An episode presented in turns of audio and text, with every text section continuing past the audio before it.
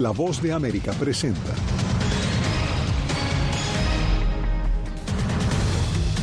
Presidente Biden dispuesto a endurecer la política migratoria a cambio de fondos para Ucrania. Continúan las negociaciones en el Senado estadounidense.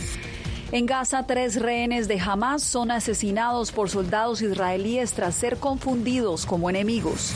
La Unión Europea aprueba adhesión de Ucrania mientras Hungría bloquea un multimillonario paquete de asistencia económica. Y Venezuela y Guyana acuerdan no escalar las tensiones por diferendo del Esequibo.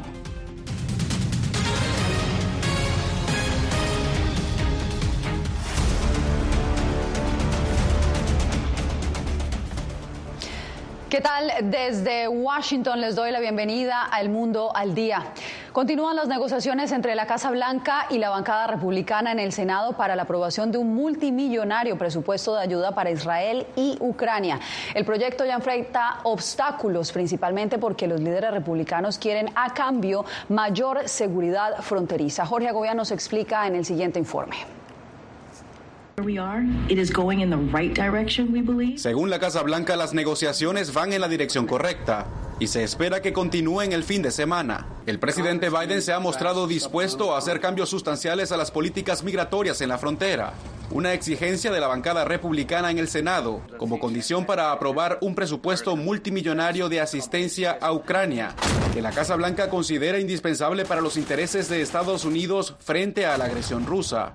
Los republicanos piden modificar los criterios para solicitar asilo y evitar el ingreso de migrantes hasta que sus casos sean aprobados. La política que permite que todos apliquen a asilo y puedan permanecer en el país a la espera de una audiencia en cuatro años ha provocado un incremento de migrantes en la frontera. Se está abusando de la libertad condicional. La Casa Blanca se ha negado a ofrecer detalles de las negociaciones, pero funcionarios han adelantado que las dos partes estarían de acuerdo en incrementar significativamente las expulsiones. Un acuerdo bipartidista podría ser anunciado en los próximos días. No es fácil llegar a un acuerdo en algo tan complicado. Esta podría ser una de las cosas más difíciles que hemos tenido que superar.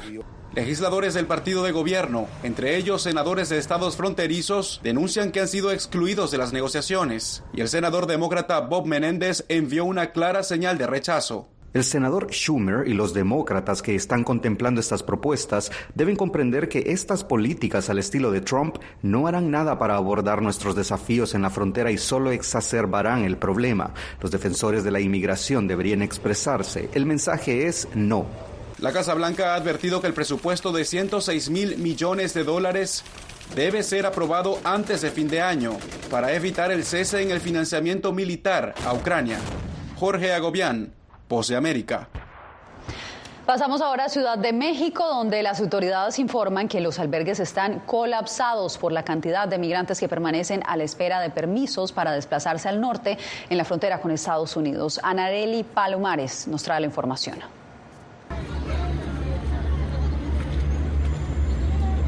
Muy cerca de la terminal de autobuses Tapo, en la colonia Ampliación 7 de Julio, se encuentra uno de los campamentos improvisados por migrantes de Centro y Sudamérica. Tras una complicada travesía, ahí llegó a dormir Darwin con su familia. Nos han asaltado, asaltado ahí en Juchitán, nos quitaron los teléfonos de los niños, eh, hemos pasado hambre, y ahorita el frío aquí en Ciudad de México, pero el camino ha sido duro, ya tenemos casi tres meses. Dicen que lo único que no han perdido es la fe. Diosito camina al lado de nosotros y él tiene, si él tiene la voluntad que lleguemos, pues bueno. Mi destino, usted sabe que el sueño americano, llegar a Estados Unidos, darle un mejor futuro a mi hija que está en Honduras. Los albergues están hacinados. Es el caso del instalado en la iglesia de la Santa Cruz y Nuestra Señora de la Soledad.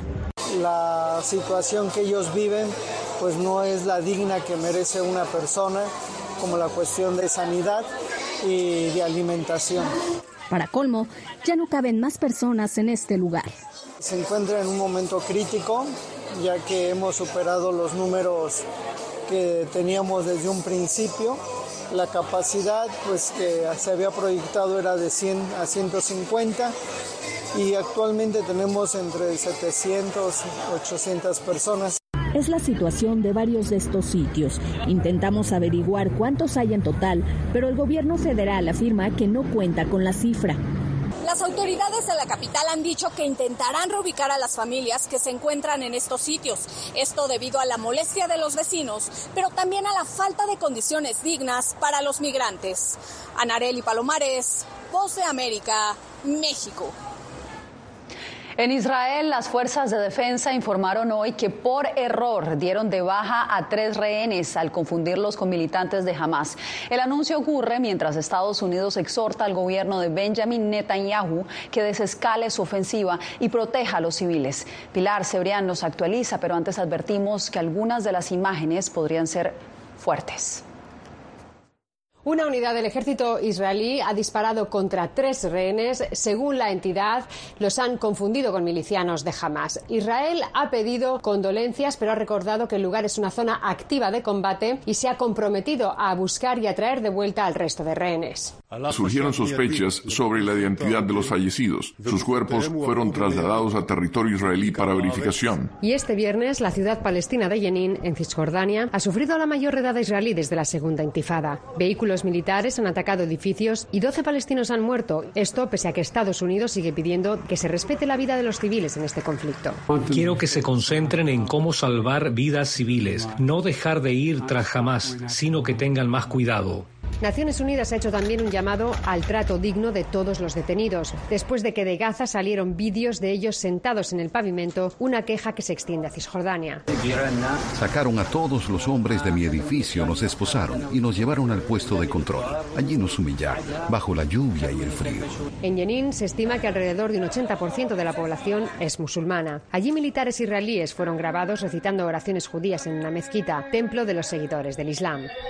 Según Israel, estos militares fueron removidos de actividad operativa. La oficina del primer ministro israelí, Benjamin Netanyahu, además confirmó la repatriación de los cuerpos de tres rehenes fallecidos en Gaza, donde continúan las confrontaciones y las víctimas incluyen a Samer Abudaka, periodista de Al Jazeera, que fue reportado como fallecido. Su colega resultó herido.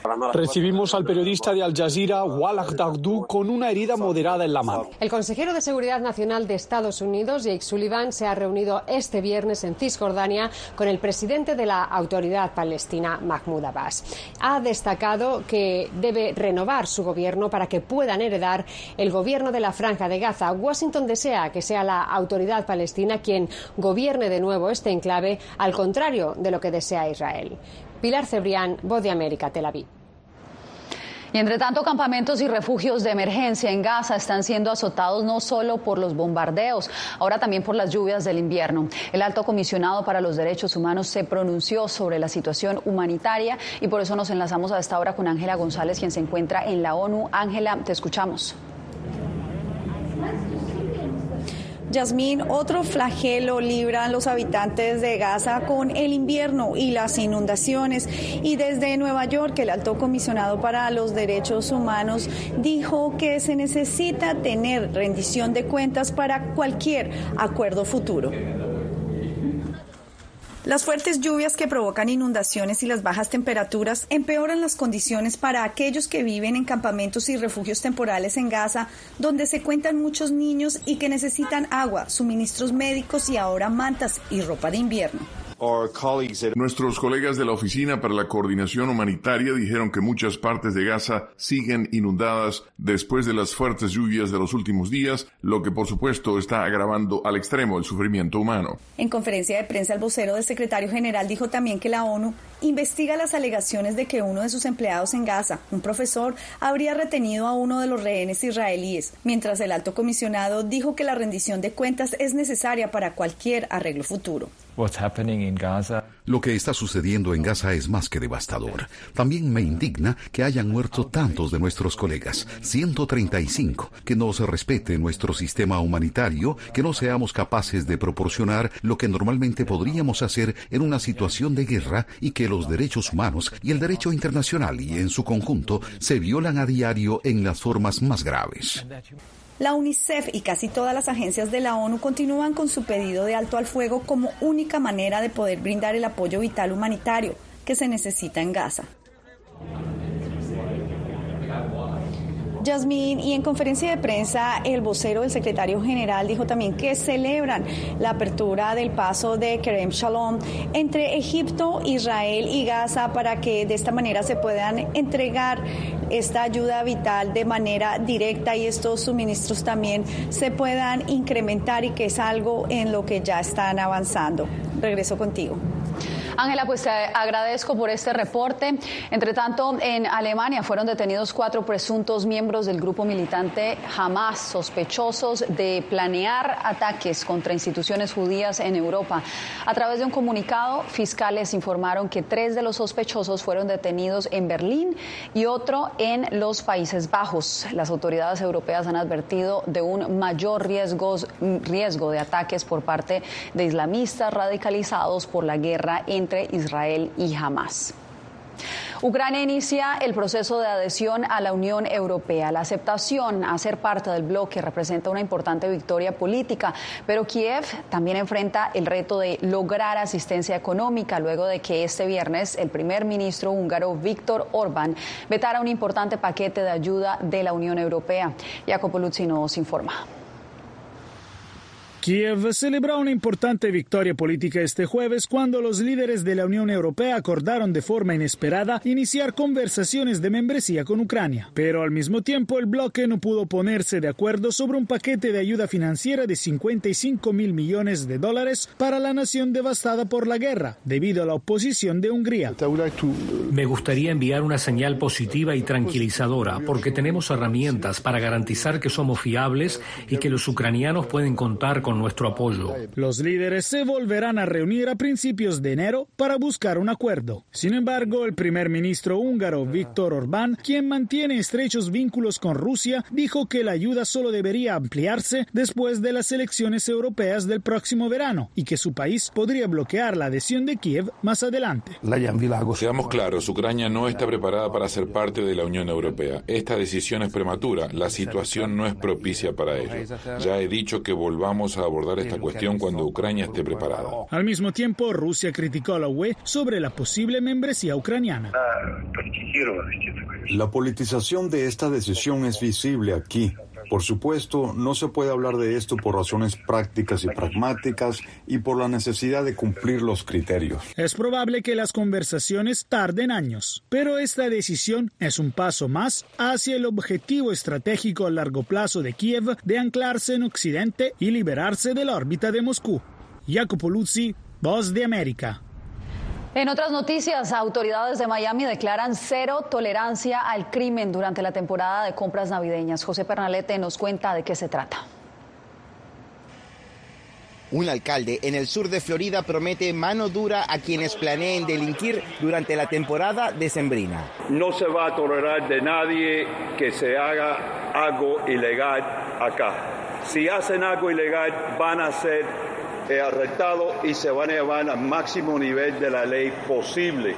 La Comisión Federal de Comunicaciones afirma que 40% de los robos más comunes en la nación se relaciona con teléfonos celulares. La policía advierte sobre cualquier descuido. Las personas vienen, dejan su teléfono en una silla, se ponen a hablar, cuando se viran, el teléfono se fue además de no dejar pertenencias en los vehículos en los estacionamientos de los centros comerciales por peligro de hurto, las autoridades recomiendan evitar descuido al realizar pagos con tarjetas de crédito y débito. Cuando uno da la tarjeta a una persona, donde se la están llevando, asegurar que las compras que hacen cuando reciben eh, la notificación es la correcta. Algunos consumidores prefieren pagar en efectivo para reducir el riesgo.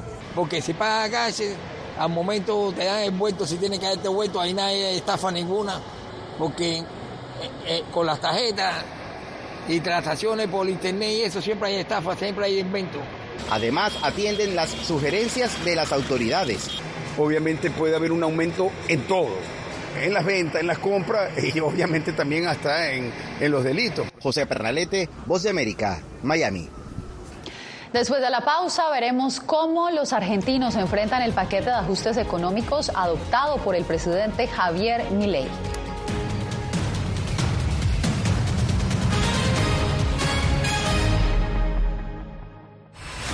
Hay un dicho sobre Chile. Periodismo, la prensa libre importa, una coproducción de La Voz de América y Mega Noticias. En Chile hay libertad de expresión, pero que no hay donde expresarla. Disponible en vozdeamerica.com. ¿Quieres mantenerte informado de primera mano? Únete a nuestro canal de WhatsApp, lo que ocurre en Estados Unidos, América Latina y el mundo, directamente a tu celular. Escanea el código que ves en pantalla y conéctate con las noticias para recibir información veraz y balanceada. Noticias de última hora, reportes originales y verificación de información. Porque en La Voz de América, la prensa libre importa. Soy Jorge Agobián, corresponsal de La Voz de América en la Casa Blanca. Nuestro trabajo es conectar a Latinoamérica con Washington. Aquí somos la voz, oídos y ojos de nuestro continente para reportar lo que se decide en Estados Unidos e impacta en nuestros países. Traemos a esta sala de prensa las preguntas que la gente se hace y hablamos en un lenguaje sencillo para explicar las políticas globales, sus defensores y detractores. Y lo entregamos a nuestra audiencia para que saque sus propias conclusiones. Porque en La Voz de América, la prensa libre importa. Siento miedo de ejercer periodismo. Periodismo. La prensa libre importa. Una coproducción de La Voz de América y Teleamazonas. Siento miedo de decir que soy periodista. Disponible en vozdeamerica.com. ¿Cómo decidió este grupo de hombres no acabar con la civilización? Presentamos de Yalta a Malta, una serie documental que analiza las relaciones y amistades entre los líderes de la Guerra Fría cómo interactuaron, cuándo se conocieron y llegaron a discutir el destino del mundo. Es un lado de la historia que usted necesita ver. De Yalta a Malta. Vea los cinco episodios ahora mismo en VOA Plus.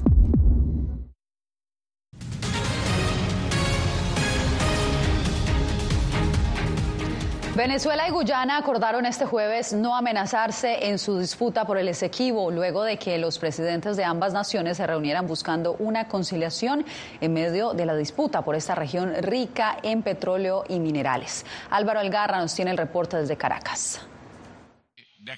Ralph González, el primer ministro de San Vicente y las Granadinas, que sirvió de anfitrión al presidente venezolano Nicolás Maduro y al guyanés Irfan Ali, fue el encargado de dar a conocer el acuerdo alcanzado por ambos mandatarios.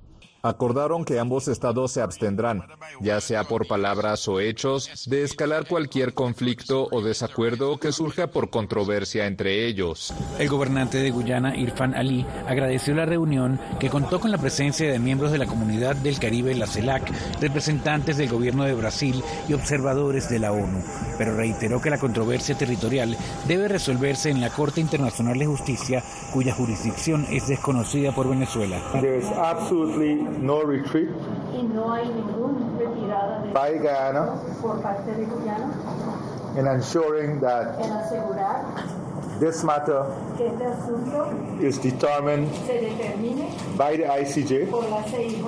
Al llegar a Venezuela, el presidente Maduro dijo que el camino para solucionar la disputa con Guyana es el diálogo. Escucharnos, respetarnos. Ha sido una reunión lleno de diálogo. La candidata presidencial opositora María Corina Machado aseguró que debe prevalecer el interés del Estado y todas las gestiones diplomáticas que puedan hacerse son válidas. Todos los venezolanos entendemos que una escalada bélica es una locura en este momento, no le conviene a la región.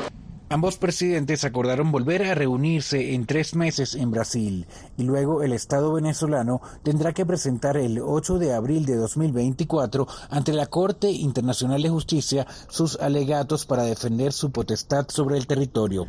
Álvaro Algarra, Voce América, Caracas. En Argentina, el gobierno de Javier Milei devaluó en un 50% su divisa. La medida hace parte de su plan de ajuste para evitar la hiperinflación en el país. Desde Buenos Aires, Nicole Colster nos habla de las reacciones. Eh, no bajan los precios, cada vez peor. Ayer estaba una cosa 900 y hoy la encontramos 2500. Nadia Martínez vende frutas y hortalizas en un mercado popular en Buenos Aires. Los argentinos aquí buscan rendir su dinero tras una reciente devaluación de su moneda, el peso, del 50% y una inflación crónica que en los últimos 12 meses se disparó un 161%. Vamos a tener que apretar el cinturón, pero es la única manera de salir, Gordi. Todas las medidas que sean justo, impuesto, todo, a todo nos perjudica, porque ninguno estamos bien. Ni el presidente Javier Milei ni su gobierno esconden el hecho de que con el plan de austeridad el país estará peor antes de ver la luz. Es decir, vamos a estar durante unos meses peor que antes, particularmente en términos de inflación. Mayoría raspando la olla. No se llega con lo que ganas en un sueldo básico, no llegas ni a los 15 días. Así que, no sé, con estas medidas no vamos a llegar ni a los 10 ni a los 5. Va a estar peor. El paquete incluye la reducción de subsidios a tarifas de energía y transporte, así como la paralización de obras de infraestructura financiadas por el Estado que aún no han comenzado. Milei promete un ajuste fiscal equivalente al 5% del Producto Interno Bruto, unos 25 mil millones de dólares. Nicole Colster, Post de América, Buenos Aires. Cuando volvamos, Nicaragua condena a una diputada indígena por supuesta traición a la patria. Esto y más en minutos.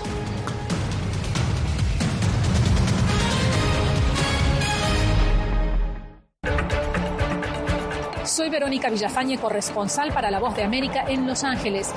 La Voz de América me ha dado el espacio para contar las historias de personas excepcionales y continuar informando sobre las noticias más importantes y relevantes para nuestra audiencia, presentando los hechos de forma imparcial y con fuentes confiables, principios fundamentales del periodismo.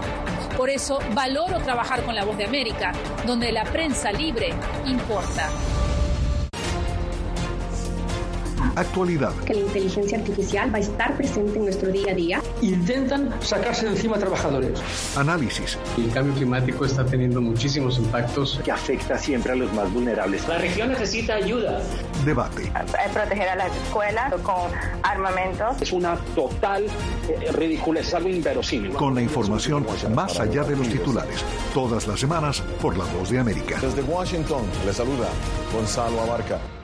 Soy Claudia Saldaña, corresponsal de La Voz de América en El Salvador. Ejercer el periodismo es un desafío que crece constantemente frente a la complejidad del escenario político de mi país. Presentar todas las voces, todos los ángulos y el contexto nos permite ofrecer a ustedes, nuestras audiencias, un panorama más completo de nuestra realidad. La imparcialidad está en el ADN de la BOA y me siento orgullosa de ser parte de este gran equipo de profesionales que demostramos cada día por qué la prensa libre importa poder ser la voz de la denuncia de tantas personas que sienten fuertemente vulnerados sus derechos. Una de las, de las patas que sostiene la democracia debe ser la libertad de prensa. Periodismo, la prensa libre importa, una coproducción de La Voz de América con nuestras afiliadas en la región. ¿Cómo garantizar que las voces lleguen a quien tienen que llegar? Impunidad, indolencia de la justicia son nuestros principales enemigos. Disponible en vozdeamerica.com.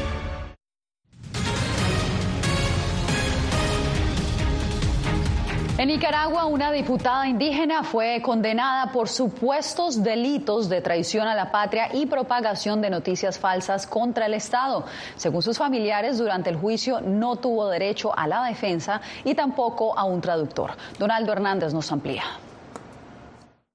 La diputada Nancy Enríquez es reconocida en Nicaragua por dedicar casi toda su vida a la defensa de los derechos de los pueblos indígenas y afrodescendientes. Según su hija Lisa Francis Enríquez, esa habría sido la razón de su arresto el pasado primero de octubre. Su situación de salud ha empeorado, las visitas que ella ha recibido, se le puede ver el deterioro físico que ella tiene. Lisa explicó a La Voz de América que hasta este miércoles se enteraron que su madre fue condenada por los delitos de traición a la patria y propagación de noticias falsas. A ella le hicieron juicio adentro de la prisión del sistema penitenciario de mujeres La Esperanza. Ella no tuvo derecho a la defensa. Simplemente le hicieron tres audiencias. En la última le dijeron que está condenada a ocho años de prisión. El abogado y activista de derechos humanos Braulio Abarca denuncia que la diputada no tuvo derecho a un intérprete y tampoco a un abogado durante el juicio. La legislación penal nicaragüense establece cuando una persona es de origen indígena o afrodescendiente y su lengua es otra que no es el español, debe ser asesorada por una persona que hable en español o tener un intérprete. Además de Nancy Enríquez, también fue detenido el diputado indígena Brooklyn Rivera, de quien no se tiene noticias desde el pasado 29 de septiembre. Donaldo Hernández, Voz de América. Quédese con nosotros porque al volver, una nueva película revive la tragedia de los Andes en 1972.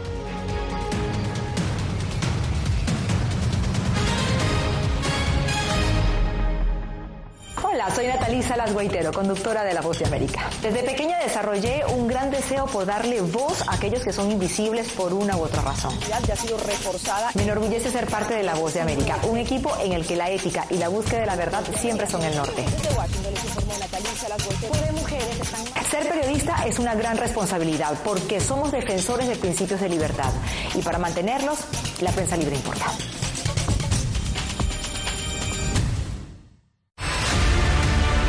No concibo una democracia sin, sin periodistas. El libreto manda a un conflicto constante con la prensa independiente, con los medios de comunicación. Periodismo, la prensa libre importa, una coproducción de La Voz de América con nuestras afiliadas en la región. Se ejerció esta profesión con mucho eh, miedo. ¿Cuántos periodistas van muertos ya? Por decir la verdad. Disponible en vozdeamerica.com. Soy Fabiola Chambi, corresponsal de La Voz de América en Bolivia. Retratar la complejidad de mi país para una audiencia internacional le ha dado una nueva perspectiva a mi labor como periodista.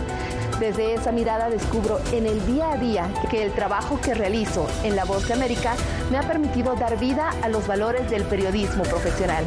Aquel que les informa a ustedes, nuestras audiencias, con balance, precisión y profundidad. Porque en La Voz de América, la prensa libre importa.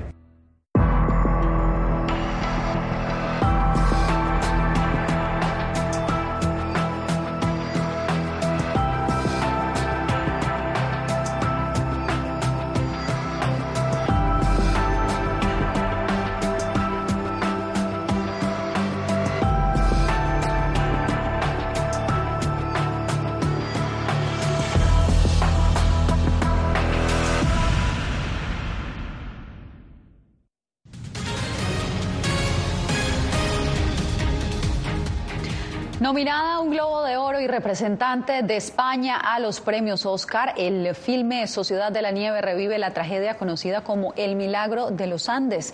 Verónica Villafañe habló con su director Juan Antonio Bayona y uno de los sobrevivientes del fatal accidente aéreo que cautivó al mundo entero. En una película emotiva y visualmente impactante, toma nueva vida la historia real de supervivencia del equipo de rugby uruguayo cuyo avión se estrelló en los Andes en 1972. Es una adaptación del libro La Sociedad de la Nieve, basado en testimonios de los sobrevivientes del fatal accidente que cautivaron al director Juan Antonio Bayona. Y para mí era el reto trasladar toda esa humanidad. O sea, una historia que era conocida por el canibalismo, en verdad era una historia extraordinaria de entrega absoluta, de amor al prójimo. Le tomó a Bayona 10 años poder realizar el filme en español con un elenco uruguayo y argentino que resalta los desafíos vividos durante 72 días en los Andes en condiciones extremas y sin comida. Al final, solo 16 de los 45 pasajeros sobrevivieron, entre ellos Roberto Canesa. ¿Siempre creíste que ibas a sobrevivir? Teníamos dos lemas, que eran tal vez mañana y mientras hay vida y esperanza porque si bien yo estaba ahí rodeado de muertos y me podía morir en cualquier momento, afuera el mundo seguía. Canesa, junto a Nando Parrado, logró llegar a Chile en busca de ayuda. Su esfuerzo condujo al rescate de sus compañeros. Mientras estuve en la cordillera sentía que tenía un elefante de 400 kilos arriba de mis hombros. Y cuando salí me sentí totalmente liberado. Me lo había ganado por mí mismo, había salido caminando, estaba agradecido a Dios y mi responsabilidad era visitar la familia de los que no habían vuelto para contar lo que había pasado. Canesa regresó a casa, forjó una carrera como cardiólogo pediátrico y formó una familia. Para él y Bayona, la Sociedad de la Nieve es un homenaje a quienes perdieron la vida en la tragedia. Verónica Villafañe, Voz de América, Los Ángeles. El Festival de Cultura Afrodescendiente más representativo de América Latina, el Petronio Álvarez, debutó en la capital estadounidense. La experiencia de este festival se expandió fuera del Pacífico colombiano, donde nació hace tres décadas, y esta vez contó con la música de Canalón de Timbiquí. El plan es conectar con el público estadounidense y promocionar la edición 2024 de esta fiesta cultural que se llevará a cabo en agosto en la ciudad de Cali, Con los sonidos de mi tierra me despido por hoy. Que tengan feliz fin de semana.